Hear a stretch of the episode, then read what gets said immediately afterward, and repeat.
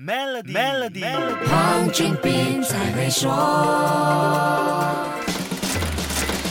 你好，我是黄俊斌。集装箱装了货，从一个港口出发，走过不同国家和不同港口，最后再回到所属区域的港口。只要航线上任何一个点出状况，像集装箱来不及清空带走，或者没有其他货物装满，航运系统里的成本问题就会出现。去年年初疫情大爆发，几乎所有国家都封城锁国，航运公司因为制造活动停顿，减少了航运货轮的数量。这不仅打乱了全球货物进出口的流程，也造成很多空的集装箱滞留港口，没有办法被带回原有地区的港口。一年多过去了。亚洲地区的疫情逐渐受控制，经济活动开始回暖，尤其中国的制造业在电子商务的推动下，产量快速的恢复。世界各地的人们宅在家里，对产品的需求量出现了意想不到的增长，是一个主因。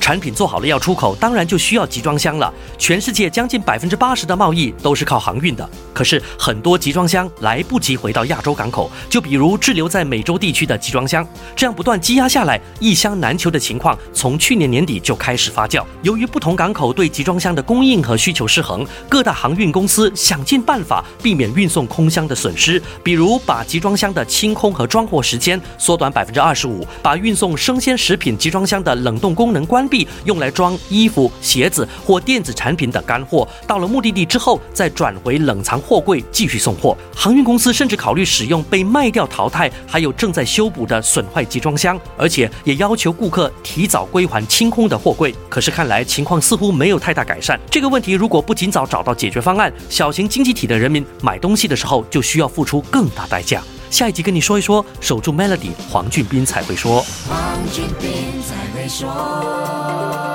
透过 Maybank Business Account 及 Summa Summa Local 线上销售平台，吸引超过一千两百万个客户，发展您的业务。即刻浏览 maybanktoyou.com.my/sme 注册。